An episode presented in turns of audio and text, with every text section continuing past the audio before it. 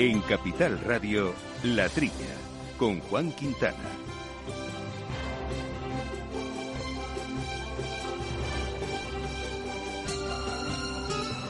Muy buenos días, gente del campo, y buenos días, amigos del campo y de sus gentes. Bienvenidos una semana más a este programa de agricultura, de alimentación, de ganadería, asuntos del campo que tanto nos gustan, que nos ocupan y que nos preocupan en muchísimos casos, que hacemos aquí en los estudios Naturi de Capital Radio con Néstor Betancor al mando de los controles técnicos y nuestros inagotables eh, contertulios Jesús Moreno. Jesús, muy buenos días. Ah, buenos días a todos. Y Quintiliano Pérez Bonilla, ¿qué tal, Quinti?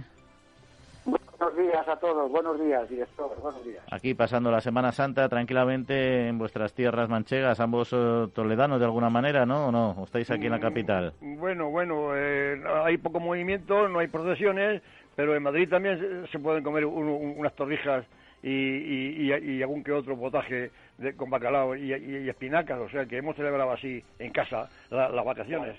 Nos han prohibido el movimiento, pues nos hemos quedado sin él, semejante. Pues ahí está. Oye, por cierto, que la, que la semana pasada, final por las prisas, que fue un debate muy interesante el que tuvimos a última hora del programa con Eduardo Moyano, sobre que es un, un, sociólogo y un ingeniero agrónomo de muchísimo prestigio, con el que estuvimos hablando de todo el tema de la recuperación de la población, las palancas que son necesarias, la ruralidad, eh, y yo creo que es un debate muy abierto que no sé si os quedasteis con ganas de comentar algo sobre, porque sí que entendía que la recuperación de la España vaciada es difícil, que no se puede hacer en, posiblemente en todos los sitios y que hay que ampliar el concepto porque entre comarcas también hay un movimiento intenso de población, ¿no? Que va a las cabeceras de comarca, no solo a las ciudades, ¿no? Y por supuesto decía algo muy interesante, Quinti, que te he escuchado muchas veces, es al final si no hay trabajo no hay nada y como decía él, hay que crear un ambiente, una música agradable para que la gente joven arranque sus negocios en estos espacios. Está clarísimo. Eduardo Moyano es una persona inteligente y como inteligente no es demagogo. Y al no ser demagogo, pues está pisando, como él dice, la realidad. O sea, obras son amores y no buenas razones. O sea, si tú tienes ingresos cada fin de, mes en la familia rural porque haya algo que permita que esos ingresos se produzcan, como la semana pasada comentamos, por ejemplo, el tema de Aragón, ¿no? Pues claro, lógicamente, si tú creas infraestructura de mataderos, de industria, de ganadería, y de ahí se crean mil puestos de trabajo en Calamocha, pues qué duda cabe que esa música es súper agradable. Ahora, si no hay música, ya le puedes poner la letra que quieras, que no puedes bailar el vals, está clarísimo. a mí me hubiera gustado haberle preguntado eh, la semana pasada a, nuestro compañero agrónomo Eduardo Moyano, eh, preguntarle, oye, cuentan, cuentan con tu opinión en los ministerios estos que tanto cacarean lo de la España vaciada, que por cierto no me gusta nada. Se vacía un vaso de agua, pero, pero, una, zona no se vacía, se despobla. Y me he preguntado, ¿cuentan con él en los ministerios estos que, están tan de moda ahora eh, eh, en trazar el futuro de, de, a ver si se, se vuelve la gente a esto, a ver si a ver si cuenta con, con, su, con su sabiduría y con sus informes. Eso era, yo le, había preguntado. Seguro que no cuentan con él. Pues yo no, no creo tanto. ¿eh? Fíjate, en este último que se ha hecho, no lo sé, pero yo sé que históricamente es una persona, de luego en Andalucía, muy bien considerada y muy consultada en estos temas y a nivel ministerial me consta que también en muchos momentos. no Ahora mismo, no, no en concreto, este plan que se ha que se ha implantado y se va a desarrollar en España recuperación de población, no lo sé seguro, pero no me extrañaría. ¿eh? Otra cosa, Chuchi, es, que... que hagan caso. hagan caso, exacto. Esta es otra cuestión muy diferente. Pero bueno, de eso hablamos la semana pasada, seguiremos hablando en otros programas y hay asuntos que nos ocupaban. Está, por ejemplo, algo que ya anticipamos el pasado sábado, que fue que las interprofesionales cárnicas españolas, eh, como son Asicia, Avianza, Intercun, Interovic, Interporc y Provacuno, han creado la red municipal eh, ganadero cárnica, ¿no? Es una plataforma eh, de la que vamos a hablar hoy, precisamente con uno de sus impulsores, que es Alberto Herranza, director Interporc de Interprofesional del Porcino de Capablanca, con quien aprovecharemos también para comentar algún tema de su, de su propio sector. Y luego un sector que también seguimos eh, de cerca en este programa es el de la flor cortada. Lo ha pasado especialmente mal el año pasado porque al no ser un sector estratégico como el alimentario, aunque sí que es agrario evidentemente, pues sus dificultades han sido todavía un poquito más especiales. ¿Cómo ha evolucionado? ¿Qué ha pasado? Y sobre todo, ¿cómo enfocan esta, estas fiestas de Semana Santa? Que estamos ahora pasando y sobre todo esta primavera que es tan, tan interesante y tan estratégica desde el punto de vista de la flor cortada, nos lo va a contar Luis Manuel Rivera, que es responsable de flor cortada de COAG. Bueno, pues estos y otros asuntos que iremos aquí poniendo sobre la mesa y ya saben nuestro correo electrónico latrilla arroba capitalradio.es. Amaneces antes que el sol y conviertes la tierra en frutos y superas plagas, heladas, pedrisco y cada día empiezas de nuevo. Eres de una naturaleza especial. Por eso hay un seguro especial para ti. Y ahora es el momento de contratar tu seguro de uva de vino. Agroseguro. Más que un seguro.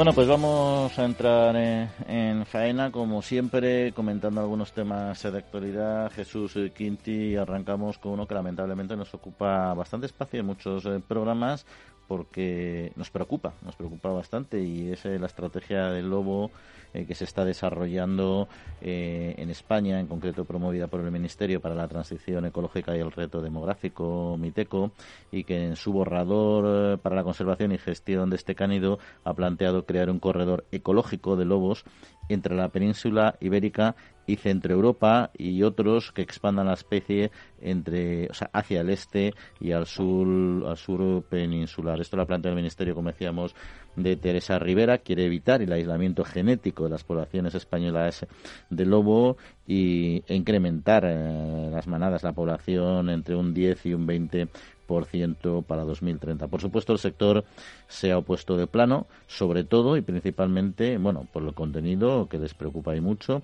pero también porque ha sido un plan eh, en el que está integrado en principio y ahora veremos cómo el sector ganadero, pero con el que no han contado para nada, para nada o así afirman ellos, desde luego de manera tajante en lo que es eh, su diseño. No sé cómo veis, Quinti Jesús, estos corredores, este planteamiento concreto. Bueno, que lo veo Venga, empieza Jesús, luego sigo yo. Bueno, vamos a ver. Esto, de momento se ha quejado Asaja, COAG y UPA, pero no se ha quejado todavía, pienso yo que lo harán, las autoridades políticas de, Álava, Vizcaya, que por cierto, el PNV apoya al gobierno en muchas de, sus decisiones. En La Rioja, eh, también, también eh, dirigida por el Partido Socialista. Eh, Soria, Guadalajara y Madrid. O sea, que esta señora quiere hacer una mesta de, en vez de la mesta ganadera, la mesta lobera, o sea, una mesta para, que vayan los lobos hacia el norte e incluso hacia Europa. No, no la van a parar los pies en, Europa. O sea, que esta, pues, yo, yo, no sé, eh, eh, esta, eh, esta ministra qué que, es lo que piensa con los lobos. Es que pasa que genéticamente se van a acabar los lobos. Yo es una cosa verdaderamente que, que, que, que, no la entiendo. Luego dice que las ayudas las ayudas a, a, los ganaderos que, han sufrido ataques van a estar ligadas a, que, a que el ganadero haya tomado medidas antirobo, o sea, que, tenga mastines, que tenga tal, o sea, si, si no eres un buen ganadero, que tienes mastines, que, que, que, tienes cercas y, que luchas contra el lobo, las ayudas no, no, van a venir, van a estar condicionadas a, este aspecto. Yo, es una legislación, desde luego, que es que no la entiendo para nada. Yo lo que no entiendo es el, la mentalidad de las personas que están detrás de este tema, ¿no? Porque vamos a ver, se trata de proteger al lobo. Y yo pregunto, ¿por qué? ¿Cuál es la razón fundamental para proteger al lobo siempre que no esté en periodo de extinción? ¿Qué ventajas reporta el lobo a la sociedad? Sí, puede, dentro de la cadena trófica, eliminar otra serie de animales, correcto. Pero si eso es así, deja que la naturaleza vaya por su propio pie. No interfieras en la cadena trófica porque la vas a desequilibrar. Entonces, ¿qué se consigue con el lobo? ¿Qué es, porque es la belleza del lobo mantener la biodiversidad, sí, pero si ya mantenemos una cantidad de lobos para que no desaparezca, ¿qué beneficio reporta a la sociedad? No, no, no lo entiendo. Lo, lo, que no entiendo es, se está partiendo de la base de que el lobo hace daño, porque se están tomando unas medidas para indemnizar a los ganaderos. Oiga, que yo no quiero que usted a mí me indemnice, que lo que yo quiero es que el lobo no me haga daño, yo no quiero que usted, si un ladrón me roba, me vaya a dar el dinero que me ha quitado el ladrón. Lo que quiero es que usted tome las medidas para que el ladrón no robe. No sé si entendéis el matiz de la situación. O sea, lo que no puede ser decir, el, agricultor se va a perjudicar sí o sí. ¿Y, ¿Y por qué? Porque yo necesito que se mantenga el lobo cuando no está desapareciendo el lobo. Luego hay otra razón clarísima, aumentar el número de manadas en, en, en unos años. Y dice, en zonas no conflictivas con la ganadería, es decir, estás a esas zonas, las estás totalmente condenando a no crear riqueza ganadera ninguna, porque van a ser las zonas donde van a estar los lobos, que no estén en conflicto con la ganadería, que ganadería, lógicamente con la ganadería extensiva, ¿no? Y lo más bueno de todo, que haya perros mastines. Venga, mire usted, ¿usted quiere que yo cree perros que los mate el lobo? Para que me defienda a mí del lobo. que yo no quiero que venga el lobo, yo no tengo por qué preparar mastines y la, y la gorda ya, la gordísima, es decir, y haya más pastores. Sí, es que... es que... Que tener más pastores para que no venga el lobo. Pero bueno, vamos a ver, eso aumenta los costes de producción. ¿eh? Bueno, sí. Mira, yo, eh, Quinti, estoy 100%, estoy 100 de acuerdo contigo. No tiene ni pies ni cabeza una política que dice, a ver, esta política nos va a generar un mogollón de problemas económicos, sociales, de todo tipo. Así que vamos a lanzarla pero preparaos, empezar a prepararos para, para las consecuencias de esta política que va a ser muy negativa para vosotros. y comprar perros, contratar pastores, hacer cercados. De perseguir y reducir, escucha, escucha. El borrador recoge a sí mismo el requisito de perseguir y reducir a niveles irrelevantes la persecución ilegal del lobo, especialmente de disparos, al aire, por supuesto, trampeos ilegales. Mira, vete bonito, vete, vete, lobo, vete, vete. ¿Cómo, cómo, cómo? Si un lobo viene a mi granja eh, salgo con los martines, me espero a que me muerda, cuando me muerda hago la denuncia para que me paguen. Y además es que es lo que has dicho tú, es decir, la recuperación de poblaciones y la conservación de la biodiversidad, no creo que nadie esté contrario a ella. Desde luego, las tres personas que estamos aquí, ninguno.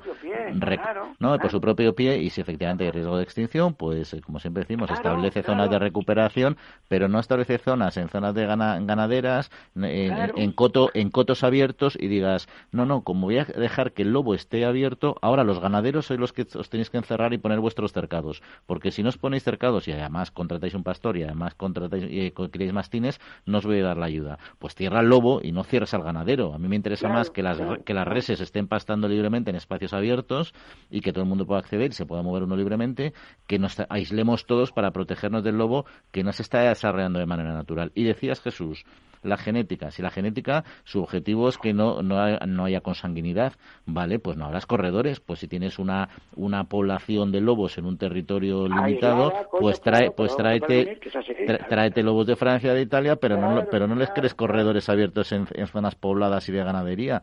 Es que es un, es un y, y, siguiente cuestión, decías, decías Jesús, pues ¿qué es lo? ¿Por qué no lo frenan los franceses y los italianos? Pues porque en Francia y en Italia también hay unos movimientos que están a favor de este, de, este movimiento. Evidentemente, no basados en la economía, no basados en la razón y no basados en la ganadería, sino basados exclusivamente en un aspecto, yo es que no diría ni medioambiental, porque es que el lobo en sí no, no, no, tiene un valor ambiental.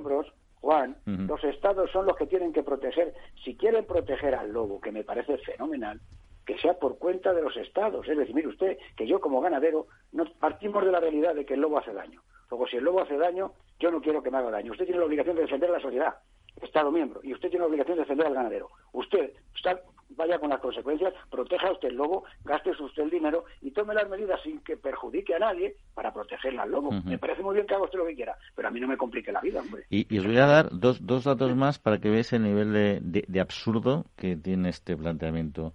El Ministerio ve conveniente llevar a cabo un estudio específico en cada explotación ganadera para conocer cuáles son sus necesidades. Es decir, no ha incluido a los ganaderos en el debate del proyecto, o sea, de, la estrategia global, pero dice que quiere hacer un estudio de cada una de las explotaciones, de las miles y miles de explotaciones ganaderos que tenemos. Pero bueno, ¿cómo se va a poner el Estado a hacer un estudio de cada explotación ganadera? Es imposible, ¿eh? Se va a llegar un tío a tu, a tu explotación. Si usted que tiene una valla, de dos metros, tiene usted que poner la valla. A mí me parece... 20, 20 mastines, tiene usted que poner mastines. Quinti, a mí... que poner cuatro pastores. A mí me parece más una amenaza, porque a mí si la administración me dice que va a ser un estudio de mi explotación, lo que pienso es, tate que viene la administración a controlarme. O sea, que me parece una estrategia disparatada. Y va el segundo tema... lo que él dice para poder cobrar la subvención. Tres pastores, una valla de cuatro metros, no sé qué, 20, 20 mastines, eso es lo que hay. Bueno, pues ahí está. En principio lo que anuncian para compensar este tema es que les van a, analizar al detalle la explotación, que se agarren los machos los ganaderos, en fin. a, mí me gustaría, a mí me gustaría ver, si Dios quiere y me da Dios salud, ver a ver cómo reaccionan en, el País Vasco cuando empiecen a matar los lobos algunos corderos de, oveja lacha y, algún ternero ahí en, Álava y, en Vizcaya. Vamos a ver cuál es la reacción. A ver si mis ojos lo ven. No, no, será, será duro. Ya verás, cómo sí. Oye, y otra última cosa que os quería decir, que ya para mí ya es el, colofón, ¿no? Se incluye la creación de un libro, libro de estilo, sobre comunicación de noticias e informaciones acerca del lobo que evite la tergiversación intencionada de los hechos. Es decir, que, o sea, crear un libro de estilo, o sea, nos van a decir a los periodistas sobre cómo debemos comunicar el tema del lobo para que no manipular, es decir, lo que quieren es que lavemos el cerebro. Es que yo, a mí me dicen que me van a crear un libro de estilo sobre cómo comunicar sobre el lobo en concreto. Yo, tú dame mi información del lobo, dame datos concretos y ya los periodistas, pues ya se encargarán ellos de, o nos encargaremos de informar de la manera adecuada. Pero tú no me tienes que dirigir a mí sobre cómo yo debo comunicar sobre el lobo. O sea, me parece que son todo despropósitos con una carga ideológica brutal y, por supuesto, habiendo puesto totalmente al margen a los protagonistas de, este cambio, más allá de los lobos, con los que, evidentemente, les habrían sentado en una mesa si hubieran podido, pero claro, tenerlos cerca tampoco gusta tanto. Ya, ya, ya lo decía la semana pasada este nuestro invitado que, que tuvimos de, Andrés del Campo. El de, el, de, Ávila, sí. No, no, Andrés del Campo, el, de ah, Fenacore. que, decía, en vez de hidrología es ideología. Eh, me quedo con eso. Ahí está. En fin, vamos a cambiar a otro asunto también, este sí medioambiental, que es el, la industria alimentaria, que ha reducido sus emisiones de CO2 en los últimos años y actualmente suponen en torno al 1,5% de todo el dióxido de carbono que llega a la atmósfera debido a la actividad económica en España. Ha sido un dato difundido por la patronal del sector, por FIAB, que ha lanzado una campaña de comunicación sobre el esfuerzo en materia de sostenibilidad de los fabricantes de alimentos y bebidas.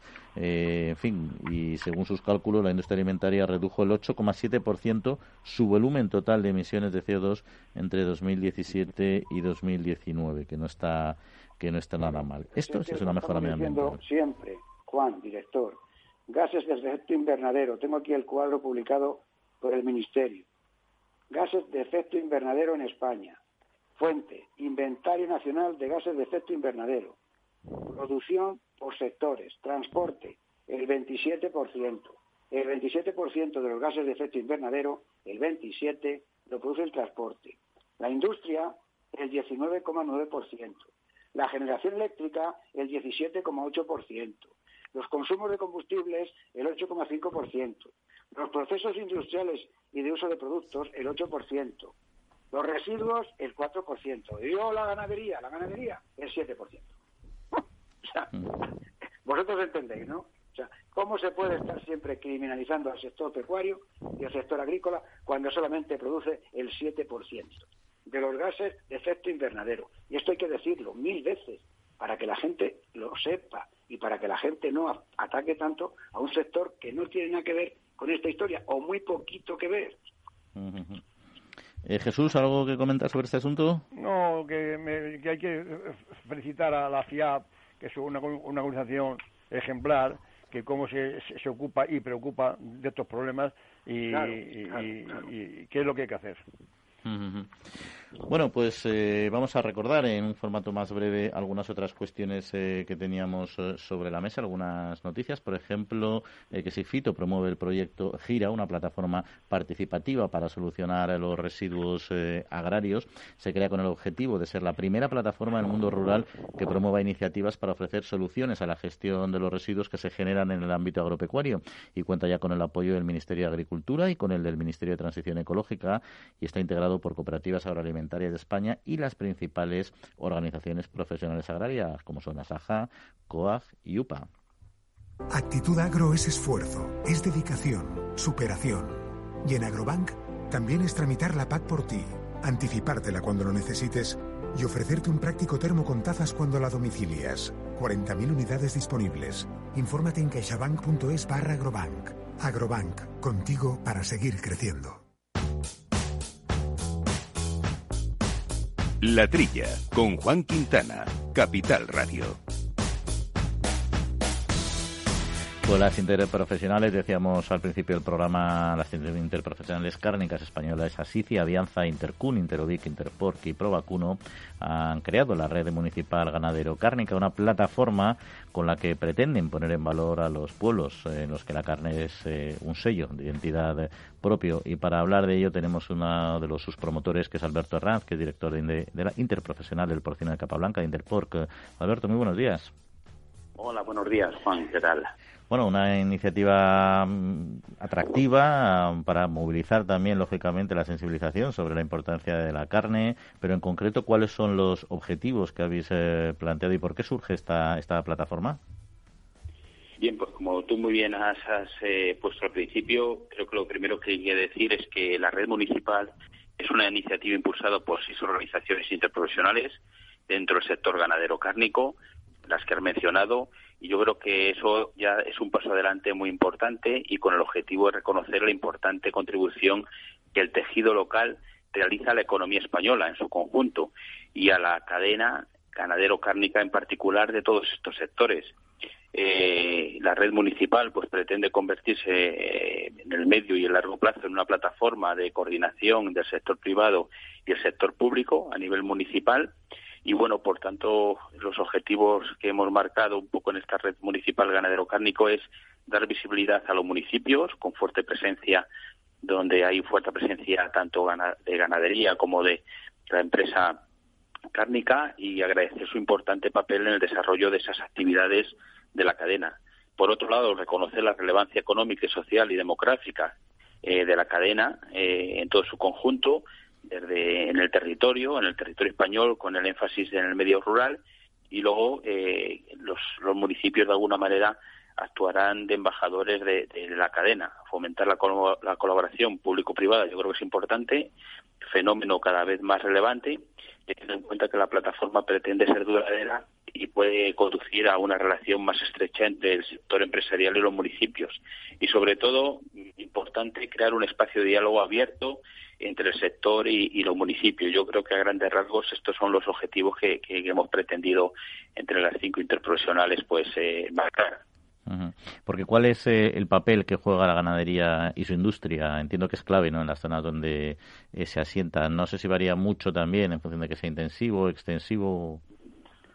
Hombre, con independencia del tipo de, régimen intensivo o extensivo, como dices, cualquier actividad que desarrolle en el mundo rural eh, es significativa la actividad económica, la generación de empleo y riqueza. Y esa, esa fijación de esa población rural, eh, y qué duda cabe que son los sectores agroalimentarios los que por su propia naturaleza son los más indicados para la revitalización del medio rural. Eh, en el caso del sector porcino está muy implantado en el medio rural y muy especialmente en los municipios eh, con menos de 5.000 habitantes, eh, mm, tanto en la actividad productiva ganadera como la actividad industrializadora, comercializadora. Podemos decir que el 43% de las granjas de porcino y el 45% de las industrias de porcino están ubicadas en el medio rural.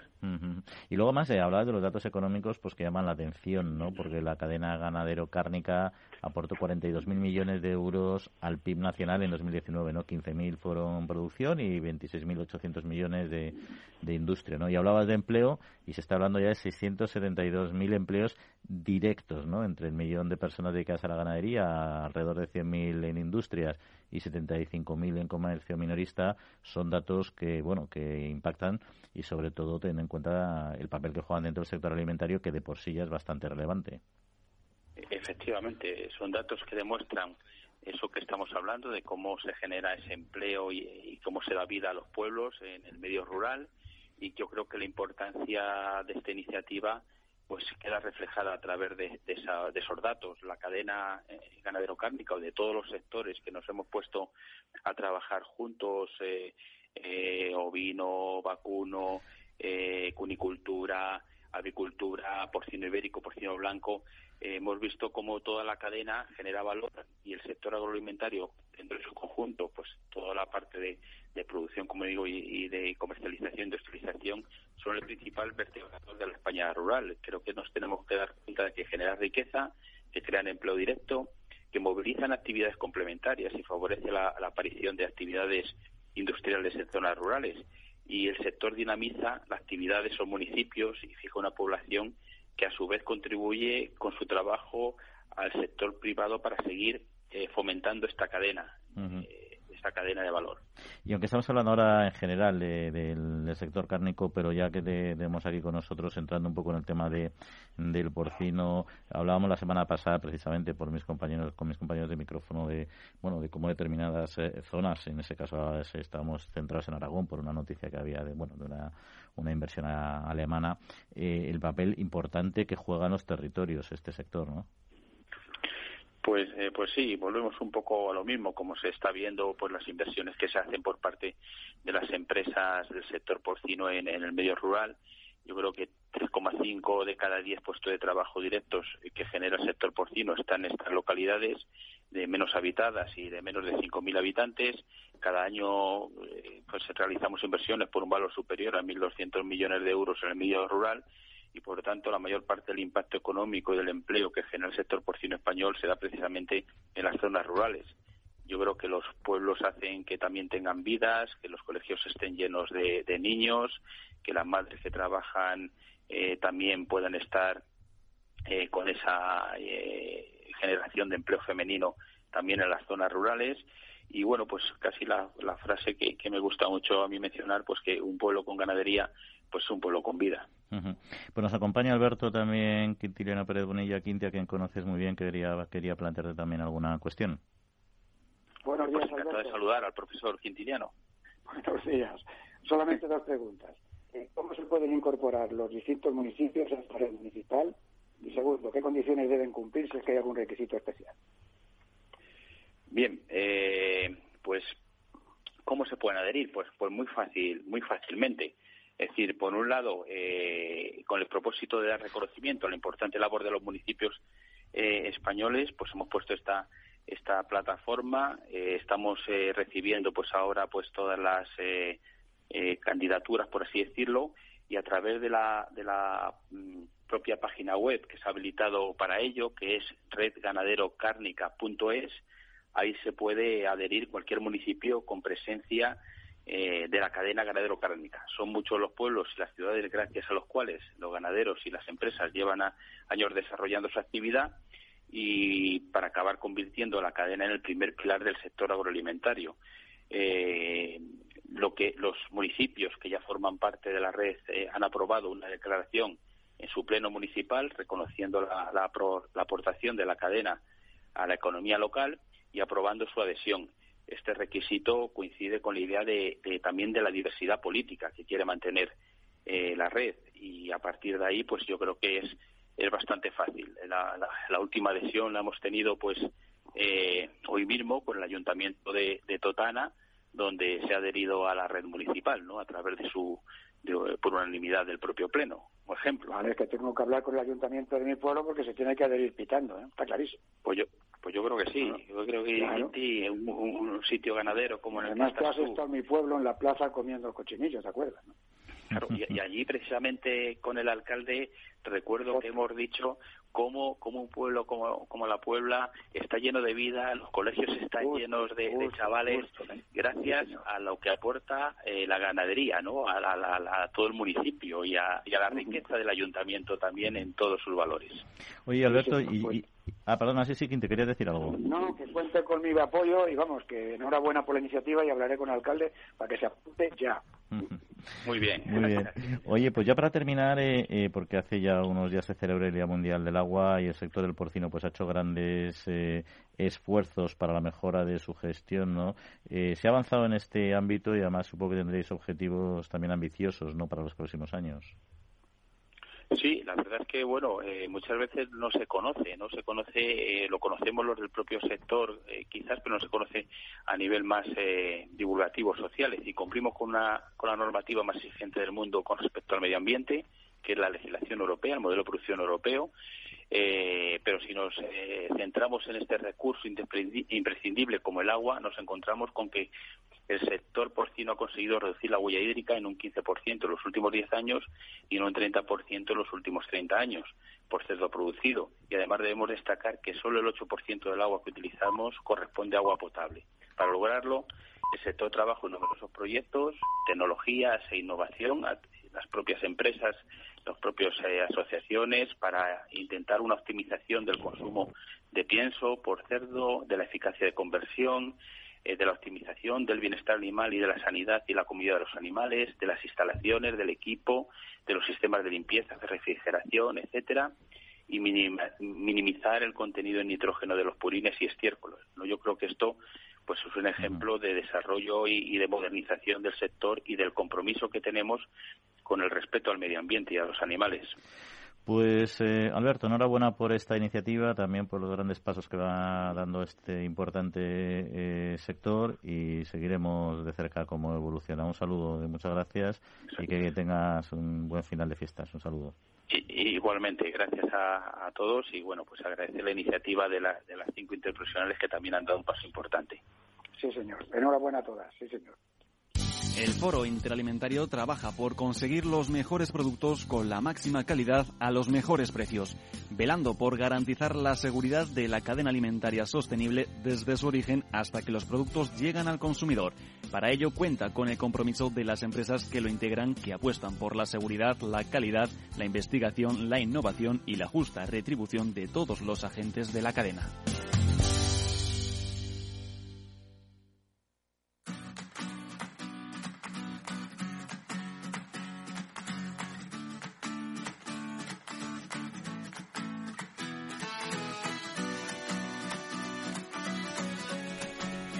Bueno, pues vamos a cambiar de tercio porque estos meses últimos, este año, en fin, no solemos traer noticias muy buenas de sectores porque todos sabemos que la COVID ha afectado de manera principal a la hostelería y por tanto pues ha afectado mucho al consumo de alimentos y encadena a nuestro sector. Pero hay algunos sectores que sí han funcionado bien, eh, por ejemplo el de la chufa, donde los precios se mantienen en máximos históricos a pesar de la COVID gracias a los cambios eh, de hábito. Un sector que goza de buena salud y ni siquiera los efectos tan negativos eh, comerciales que hemos mencionado han hecho eh, mella en su rentabilidad. La Asociación Valenciana de Agricultores Abasaja ha constatado que los precios de este tubérculo que se estrella en la huerta valenciana se mantienen en máximos históricos, en torno a los 0,8 euros por kilo, debido a una demanda internacional cada vez más eh, diversificada que pone en valor sus cualidades nutricionales, entre otras eh, eh, cuestiones. No sé, Jesús, si tú eres muy aficionado a la, a la horchata, a la chufa. A mí me encanta la chufa y la horchata, vaya por delante. hombre,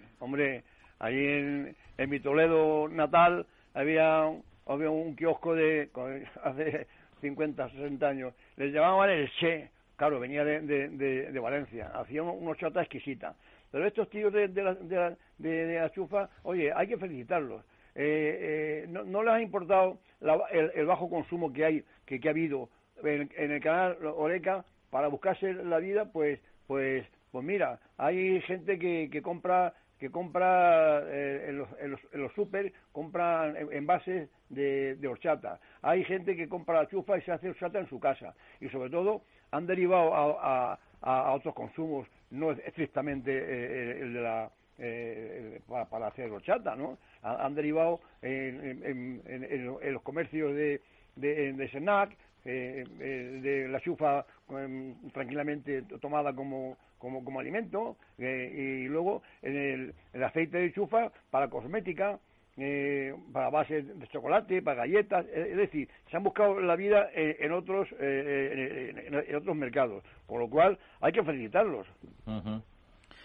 También es verdad, bueno, no sé si vas a comentar algo, Quindileno, que yo no sé si tú eres horchatero no. Sectores que están en momentos difíciles, que son capaces de evolucionar y de crear el producto para poderlo vender en otros usos, mira, la como hemos visto aquí, la chufa en cerveza, dice, se puede utilizar en yogur o cerveza, entre otros. ¿eh? Pues, pues, pues, hay que darle imaginación al tema. ¿eh? También es verdad, ¿eh? y también es verdad que, bueno, a la producción, como dice bien Jesús, le ha afectado menos porque han sido capaces y han sido ágiles a la hora de, diversificar. En ese sentido, también siendo un sector pequeño, es más fácil poder maniobrar que cuando te afecta un sector muy muy potente, ¿no?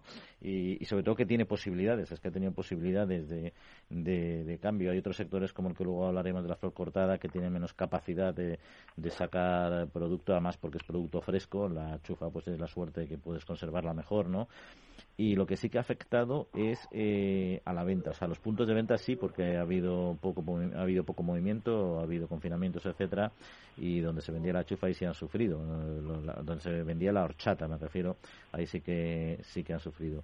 Pero bueno, ahí está, es un sector con un producto muy característico de nuestra huerta, que hay que recordar que entra en España bastante chufa de África, porque la capacidad de producción de la huerta valenciana sí que da para las marcas además que están amparadas en sus sellos de calidad, pero hay otras horchatas que tienen que tirar de producción del hemisferio sur porque no tenemos capacidad para, para abastecerles. ¿no? Lo quiere decir que también hay un mercado abierto, aunque las limitaciones de, espacio para producir también, también existen, que, que, todo el mundo sabrá, nuestros oyentes, y si no que lo sepan, que la chupa no es más que un tubérculo como una patatita, pequeñita y que es un tubérculo que está bajo tierra, ¿no? aunque luego nos lo bebamos, debe ser de los pocos. Bueno, salvo los que destilamos y hacemos grandes bebidas alcohólicas. Bueno, pues ahí está. Buen asunto el de la chufa. Nos vamos a Alemania, nos vamos a hablar de bienestar animal. Quinti, entramos en tu terreno porque una tercera parte de los cerdos alemanes llevan logo de bienestar eh, animal. Eh, la iniciativa Bienestar de Alemania, ITW, ha aumentado considerablemente su aceptación entre los ganaderos de porcino y para la tercera fase de adhesión al programa, que va a durar de 2021 a 2023, se han registrado un total de 6.800 granjas porcinas con 14 millones eh, de lechones, que es más del doble de los adheridos en el programa de 2018-2020. Tengo que decir que para ellos eh, no les está yendo mal con este planteamiento que nosotros ponemos en cuestión en muchos momentos, ¿no?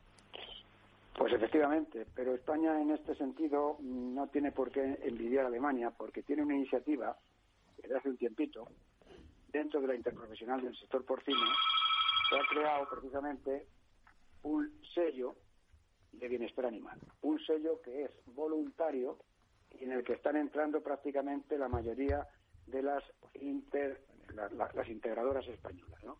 Sello voluntario, sello gratuito, sello que nace con unas condiciones que están aprobadas por el Comité Científico del, del propio de, la propia interprofesional, Comité Científico del Bienestar Animal, del que tengo yo el honor de ser el presidente, y además que cuenta con auditorías independientes para visitar las explotaciones y comprobar que efectivamente se cumplen las condiciones de bienestar animal. Lo que se pretende es ir por un poquito más allá de lo que marca la legislación vigente.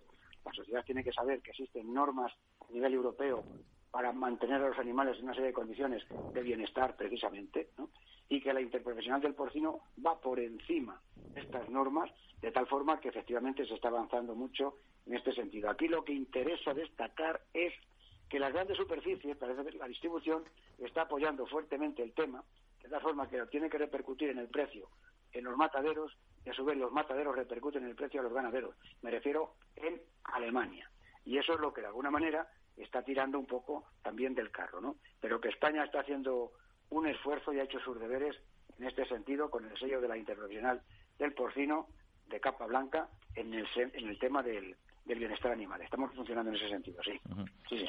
Jesús. Bueno, eh, yo, yo creo que aquí algo parecido a esto, eh, creo que haber, comentado aquí en el programa que no sé si era el vacuno, incluso diseñó un logo para, ¿eh? y, para, que en todas las piezas de, carne de vacuno ese logo venía venía incluso un, dibujito de un animal que, garantizaba que estaban bien cuidados los animales o sea que, ese mismo logo es el que tenemos en el porcino. Es un modelo muy parecido, exactamente, sí. Bueno, pues felicidades. Muchas gracias. Bueno, pues eh, está bien, está bien. Eh, vamos a ver lo que hacen nuestros vecinos, que también saben que Alemania es un grandísimo productor. Estamos ahí equiparados. No sé, Quinti, si estamos ahora por encima o por debajo de producción de Alemania o de exportación. pero Alemania, España es el segundo, el primer exportador de carne de porcino de Europa, por delante de Alemania y Dinamarca, Alemania tiene más producción de carne que España, España tiene más censo que Alemania, esos son los datos. Pero a nivel de exportación, exportamos más carne al mundo mundial que Alemania y Dinamarca. Pues y somos el segundo de Estados Unidos, después de Estados Unidos y América. España es el segundo país exportador del mundo. Porque el gran, el gran productor a nivel mundial es China, que está ahí. Lo que pasa que, bueno, Ahora no por el, por el tema de la peste ah, africana. Efectivamente, buen recordatorio, buen recordatorio, Quinti. Ese es el tema, sí. En fin, pues vamos a finalizar este bloque con tres noticias en formato más breve que luego podíamos comentar, como la ganadería de futuro solo será posible si está basada en una sostenibilidad integral, la herramienta con la que responder a las demandas de los consumidores, en definitiva, porque cada vez están más preocupados por compatibilizar su estilo de vida con la realidad medioambiental. Eso es lo que ha destacado también el director de la Interprofesional del Porcino de Capablanca, Interporc, que hemos tenido hoy con nosotros, en su intervención en la jornada Requisitos Medioambientales y Actualidad de las Explotaciones del Porcino de Capablanca, que organizó el Colegio de Ingenieros Agrónomos de Castilla y León y de Cantabria. Y otro dato de carne es que las salidas eh, cárnicas mantienen un ritmo fluido, eh, las dirigidas a los países europeos y se incrementa poco a poco las destinadas a terceros países que comenzaron el año más bajas, pero van avanzando según fuentes eh, de Provacuno. También están aumentando las salidas de animales vivos con destino a sacrificio, principalmente a Argelia, Líbano y Arabia Saudí, a la espera, eso sí, de que se retomen los envíos a Libia. Foro Interalimentario es una asociación sin ánimo de lucro que agrupa empresas punteras del sector agroalimentario que trabajan con más de 22.000 pymes y productores primarios. Las empresas del foro sustentan más de 90.000 puestos de trabajo y destinaron casi 200 millones de euros a actividades de investigación e innovación y al desarrollo de nuevos sistemas de producción alimentaria. La Trilla, con Juan Quintana.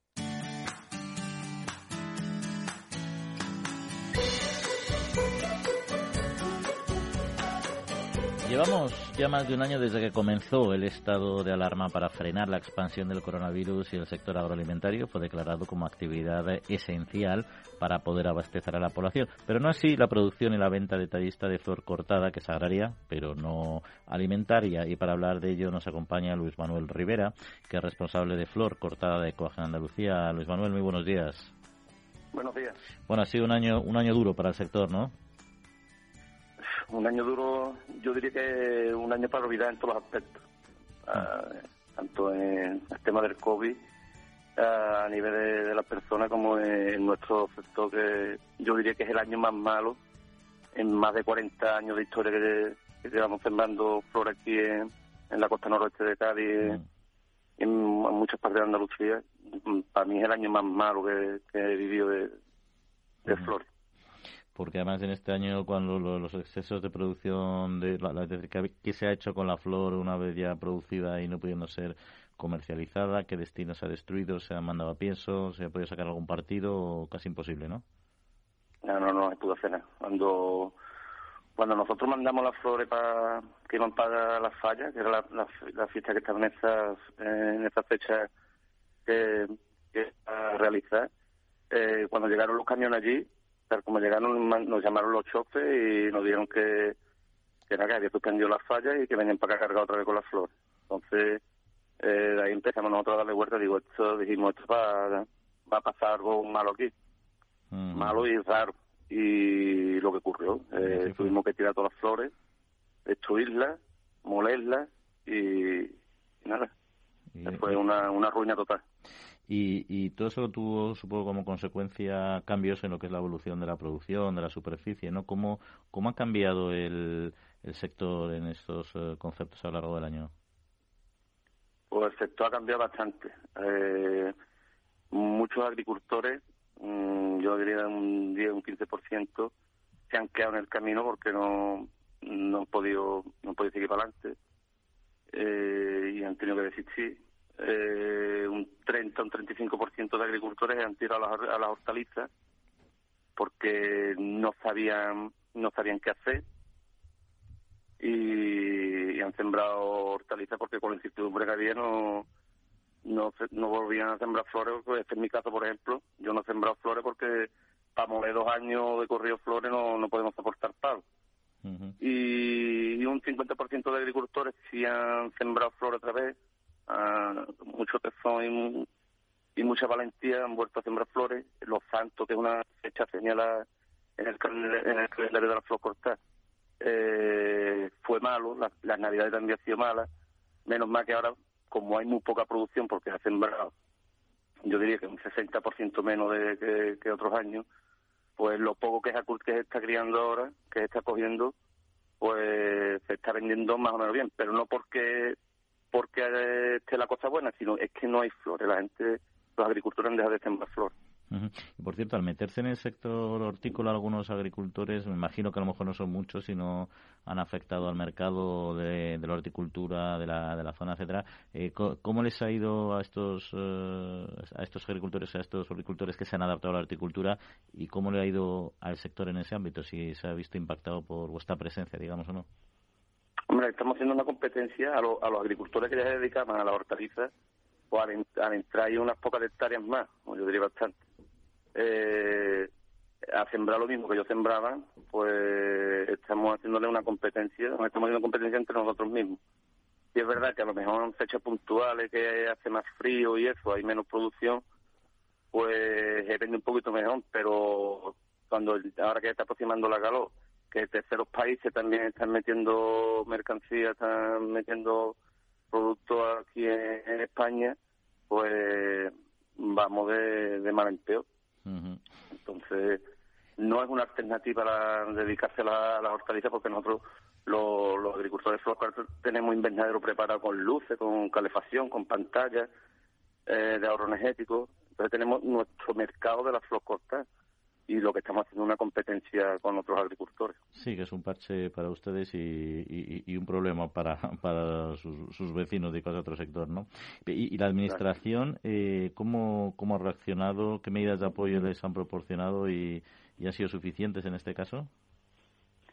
Pues aquí yo haría un, un inciso, y pondría un puntito, porque tenemos aprobado unas ayudas de hace ya unos pocos meses Mm, por parte de la Junta de Andalucía y del Ministerio de Agricultura, pero no la hemos recibido todavía.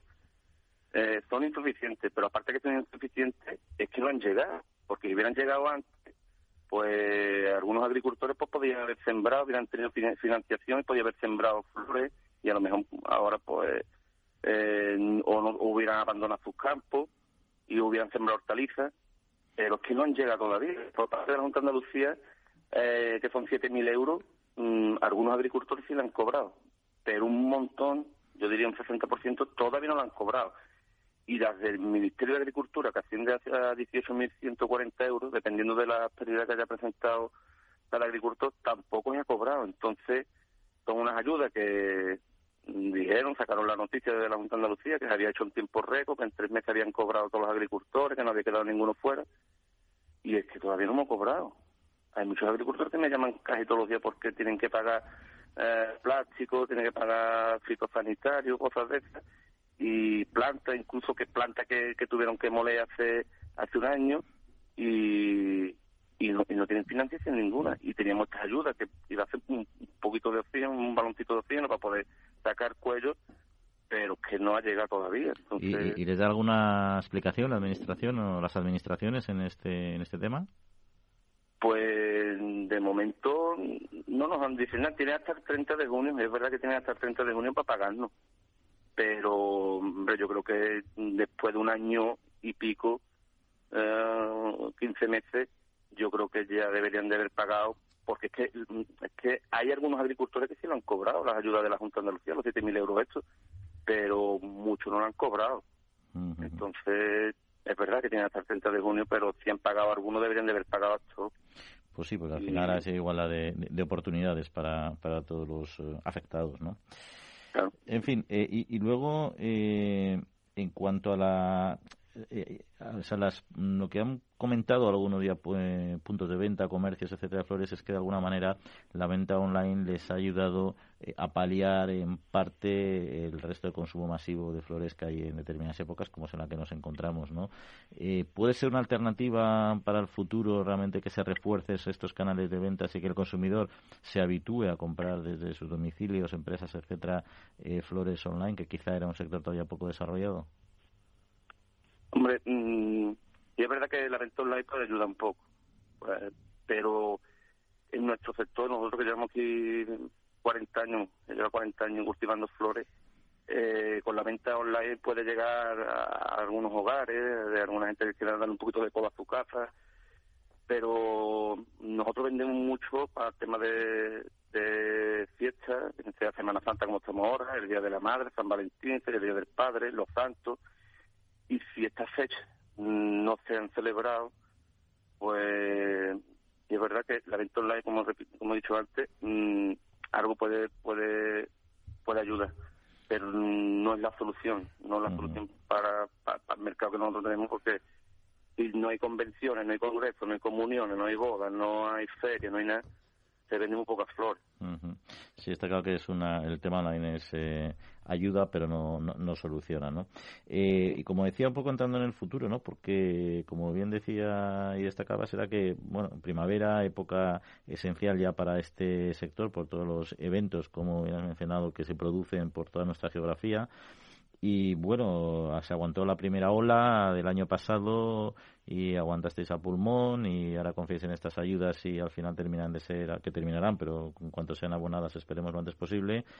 Pero ¿estáis eh, preparados o, es factible aguantar un segundo año, al menos una segunda temporada alta en estas eh, circunstancias? No, no estamos preparados aquí con la incertidumbre que hay, que ahora se está hablando ya de la cuarta ola nosotros estamos más pendientes de la ola porque mm, dependiendo de, cómo vaya evolucionando, van evolucionando nuestros nuestros productos y si hay otra vez cierres perimetrales o lo que haya que no se pueda vender, no pueda llegar las flores o si llega no se pueden vender o porque la gente no salga o por lo que sea, eh, mm, hay una incertidumbre grande eh, en el sector de la flor corta. En fin, eh, Luis Manuel Rivera, pues gracias por acercarnos eh, hoy los problemas que tiene el sector. Esperemos que dentro de poco podamos hablar de manera más positiva y sobre todo que, que capen el temporal que continúa lo mejor posible. Un saludo y hasta otra ocasión. Un saludo, muchas gracias. Más de 7.000 agricultores y agricultoras de Tanzania ya reciben ayuda de la ONG Agrónomos Sin Fronteras. Formación, tecnología, tutelaje y asesoramiento agrario dan un futuro a los que más lo necesitan. Conoce nuestros proyectos en www.agronomosinfronteras.org y si te gustan y eres una persona solidaria, puedes hacer tu donación a través de nuestra página web, porque con poco hacemos mucho. www.agronomosinfronteras.org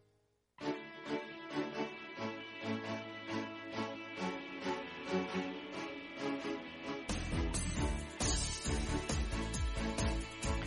Eh, noticia breve, Singenta, en colaboración con la Diputación de Guadalajara y la empresa JV Montalvo, ha instalado en Humanes y Junquera de Henares, en Guadalajara, dos sistemas Heliosec para la depuración de aguas residuales procedentes de las actividades agrícolas, siendo Heliosec una herramienta desarrollada por esta compañía y el fabricante hermano Sam, que facilita la gestión de efluentes eh, fitosanitarios de manera sostenible y limpia.